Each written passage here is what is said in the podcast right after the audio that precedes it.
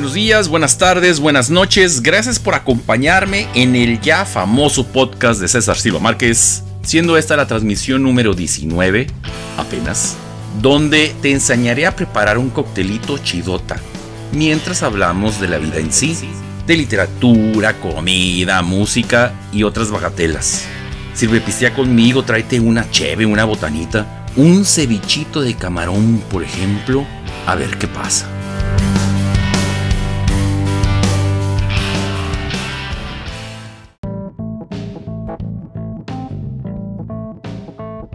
Bienvenidos hermanos a yoga y cerveza.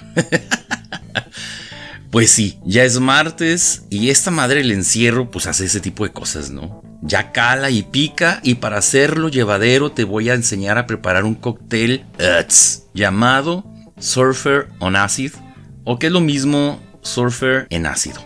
pues sí. Y se prepara así una onza de Malibu, una onza de Jagermeister, una onza de jugo de piña, un cuartito de jugo de limón, hielo, se agita y se sirve en un vaso doble old fashion. Este trago lo inventó, según cuenta la leyenda, un barman llamado Eric Takowski. Espero que así se pronuncie su apellido. En un bar del Sunset Strip allá en Hollywood. Resulta que llegan unas chavas al bar pidiendo shots raros, ¿no? Ya sabes, con nombres rimbombantes. Nunca falta algún pinche cabrón que llegue y, pida una casa de brujas, por ejemplo, o un Júpiter Saturno. Y estas personas lo que quieren es que el barman se lo sepa de memoria, ¿no? Llegan y, ¿me pasas un casa de brujas? Y el barman, así ah, como no, paz, paz, te arma esto inmediatamente. Pues no, no siempre es así. El barman escuchó lo que se estaban pidiendo y les dijo, les voy a hacer un surfer on Y las chavas dijeron, ay, ¿cómo es ese? Entonces, como el vato estaba trabajando con el Jaggermeister, pues se lo inventó ahí mismo. Esto era a inicios de la década de los 90 y la verdad creo que hizo un gran trabajo, ¿eh? The Shot pues se volvió un trago completo y es considerado ahora como un clásico moderno. Por el uso de Malibu y jugo de piña me recuerda un poco a la piña colada, sin lo pesado de la leche de coco. Digamos que es más ligero que una piña colada pero más fuertecito por las hierbas aromáticas del Jagermeister. En shot lo veo casi como un dulcecito, pero en trago pues creo que sí logra algo más allá interesante. Salucita. Mmm, el encierro impuesto y necesario por la pandemia parece que está por terminar, al menos aquí en México. Y de esta manera la nueva normalidad vendrá. ¿Cómo será? ¿Cómo podremos convivir de ahora en adelante? No sé. Por mientras tenemos a Magali Velasco, académica, escritora, cuentista y ensayista, que nos hablará de su experiencia en este encierro.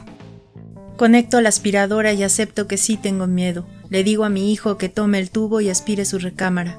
Siento miedo y por las mañanas llega a la cama, nos abrazamos, percibo su aliento de niño de 10 años, Despejo sus ojos de los pelos largos, porque quiere pelos largos y además no hay quien los corte. Aspiro su piel lavada de la noche anterior cuando leímos Momo. Casi terminamos la parte en la que el maestro Ora explica que la enfermedad de la muerte es cuando nada te hace sentir feliz ni triste. Dejas de moverte y de desear. Está aquí mi hijo y lo puedo contener. Me llama mamá más que nunca, todo el tiempo. Escucho a su guía Montessori virtual pedir una y otra vez a los mismos niños cada día, cada semana que dejen de chatear y que respeten. Reconozco en su voz el esfuerzo de la paciencia que reconozco en mí cuando uno de mis alumnos de crítica insiste en que Simón de Beauvoir es hombre y ni siquiera enciende su cámara para verlo a la cara mientras asegura que es un autor y no una autora. Magali me llama así, no maestra, no doctora. Y yo lo dejo, pero sé por qué lo hace. Confinamiento.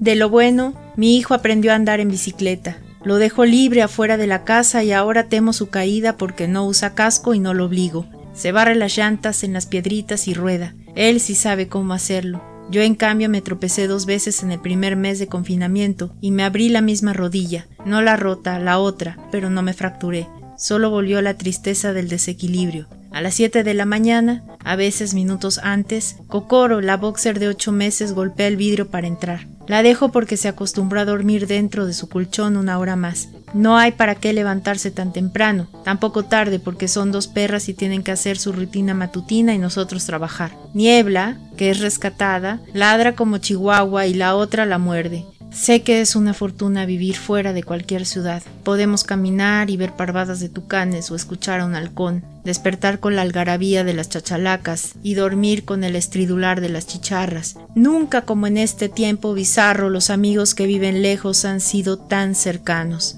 Zoom, WhatsApp, misma narrativa, legítimo cariño y suficiente nostalgia. Florence con su bebé recién nacido en París, en donde está también Carlos en un hospital. Fred en Ciudad de México hablando de los pequeños instantes de libertad. Natalia con ley seca en Mérida y dos hijos y mil grados de calor.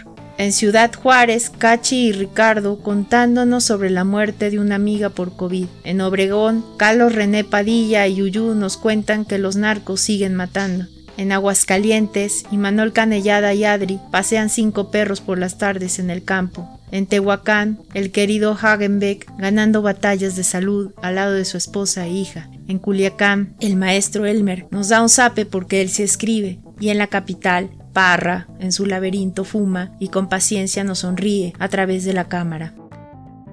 Pues ella fue Magali Velasco a días de dejar este asunto llamado encierro. Saludcita desde Jalapa. Y en otras cosas un poco más agradables, me pongo a pensar si en verdad hubiera una cosa así de, de yoga y cerveza. El asunto es quizá eructar lo menos posible mientras te tomas una cheves, ¿no? Por ejemplo. Imagínate que empieza la clase haciendo la pose de triángulo con torsión, que básicamente es abrir las piernas y pasar una mano entre ellas hasta tomar la otra torciéndote bastante y luego mirar hacia arriba. Ahí va la primera cheve, me cae. Luego, ya cuando esta onda la tienes bien medida, te tienes que aventar un pose de luciérnaga. Está cabrón, ¿eh? Porque es sostenerte de manos con los pies descansando en los antebrazos. Ahí el instructor es quien te va a dar a beber la cheve. Obvio, porque pues tú estás sosteniéndote de manos. Luego, después de hacer tu meditación en esta pose, tendrías que aventarte perro mirando hacia arriba. Este es fácil, porque pues las cheves van a bajar bien fácil. En esta posición yo creo que te puedes aventar unas tres cheves, pero nada más porque si llegas a emborracharte, seguro vas a terminar en la postura perro mirando hacia abajo. Y ya, pues ahí, pues ya perdiste gacho. Está cabrón esta onda de la gente que se cree yogi. Hablo de la gente que se cree yogi, no de los yogis, ¿eh? Porque la gente que se cree yogi siempre te está mandando luz. O sea, ¿para qué te mandan luz? te mandan luz para decir que ya no te quiero ver. Órale, ¿Sabes qué? Ya me cansé de tus desplantes, te mando luz. O sea, úscale, pero ya, úscale ya. ¿O no? ¿No crees eso? El te mando luz yogi es el Dios te bendiga cristiano. Ese Dios te bendiga apretando los dientes. Se te acerca alguien, te pide dinero y le dices no traigo. Entonces te manda un que Dios te bendiga Ah, espérate, vato. Tómate un caldito, cabrón, antes. Sí. Que te bendiga a ti y a toda tu familia completa. Hijo del Señor, entonces. es como cuando un tipo muy feo te avienta el carro y le gritas, guapo, qué bien manejas. ¿A poco no? ¿A poco no? ¿Sí o no? ¿Cómo no? te mando luz. Oye, ¿me prestas dinero? Te mando luz. Oye, ¿puedes pasar por los niños? Te mando luz. Oye, ¿estás cortejando a mi esposa? Te mando luz y Dios te bendiga. Entonces, esta gente que se cree yogi sale de su clase de yoga y pues ya ven al mundo desde arriba. A todos menos a ti les falta luz y por eso te la regalan. Y gases, porque eso habrá. Quizá por eso se sienten bien chido. Sales con mucha luz y pocos gases. Porque pues los dejaste allá adentro. O quizá están contentos porque pueden producir muchos de ambos, luz y gases.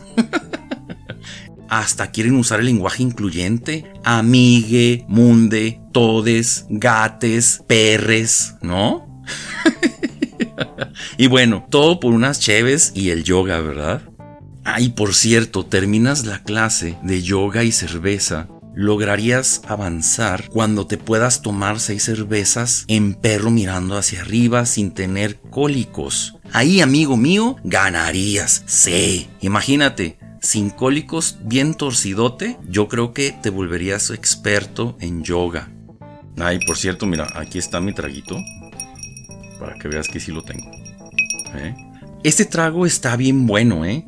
Es de lo más chido que he probado últimamente. La verdad no sé qué trago sepa mal. y menos si le pones jugo de piña. Porque con esto de jugo de piña y ron es combinación perfecta. Como si te estuvieras tomando las vacaciones completitas en la playa. En un solo vasito. Saludcita. ¿Cómo vas tú? ¿Cómo te encuentras? ¿Le entraste al cevichito de camarón? Uy, se me antoja mucho un ceviche de camarón. Seguro lo haré en estos días. En otros asuntos, hoy les voy a hablar de Fleur Jägin. Creo que así se pronuncia su nombre. Ya tú me dirás si es así, ¿eh? Fleur nació en Zúrich, pero vive en Milán. Susan Sontag dijo que era una escritora brillante y salvaje y yo coincido con ella. Y entre las novelas que he leído se encuentra Proleterca, de la cual voy a leerles el principio. Han pasado muchos años y esta mañana siento un deseo repentino. Quisiera tener las cenizas de mi padre. Después de la incineración me enviaron un pequeño objeto que había resistido al fuego, un clavo. Lo devolvieron intacto.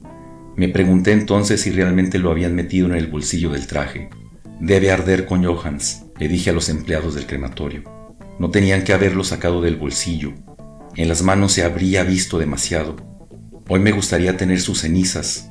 Será una urna igual que tantas otras con el nombre grabado en una chapa. Un poco como las placas de los soldados. Entonces, ¿por qué hasta ahora no se me había ocurrido pedir las cenizas? En aquella época no pensaba en los muertos. Estos tardan en salir al encuentro de uno. Llaman cuando notan que nos hemos convertido en presas y es hora de ir de casa. Cuando Johans murió, no pensé que había muerto de verdad.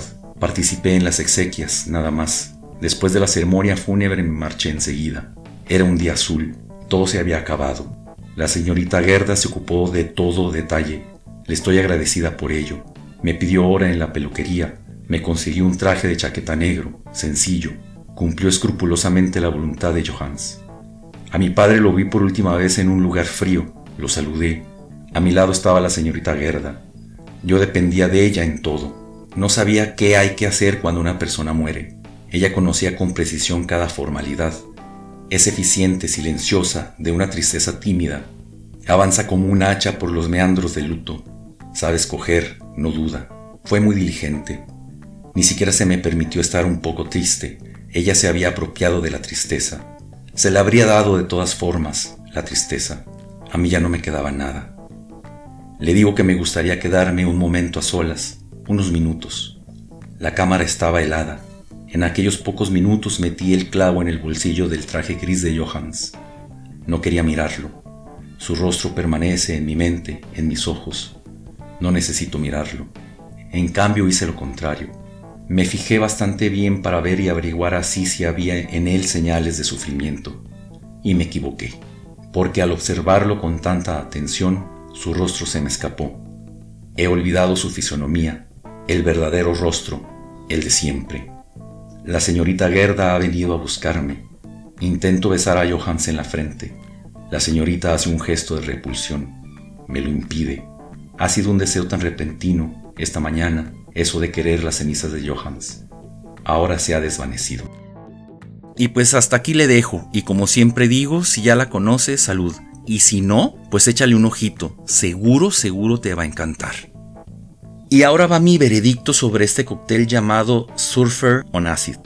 Híjole, yo me tomaba muchos de estos, la neta. Es fresco y sabe a lo que debe de saber una playa completita. Si te la pudieras tomar, a eso sabría una playa, me cae. ¿Te lo tomarías tú? Yo creo que sí te lo tomabas. Sí, yo digo que sí. Un trago bastante tropical para dejar a un lado la yoga. Me cae de madres. Y así es como llegamos al final de esta transmisión. Espero que te haya sido leve y con trago en mano te invito a cirepistear conmigo el próximo martes, con otra receta de coctelito, como pretexto para seguir hablando de la vida en sí. Gracias por acompañarme. Y si me escuchas por YouTube te invito a darle like al video y a suscribirte en el canal. Saludos.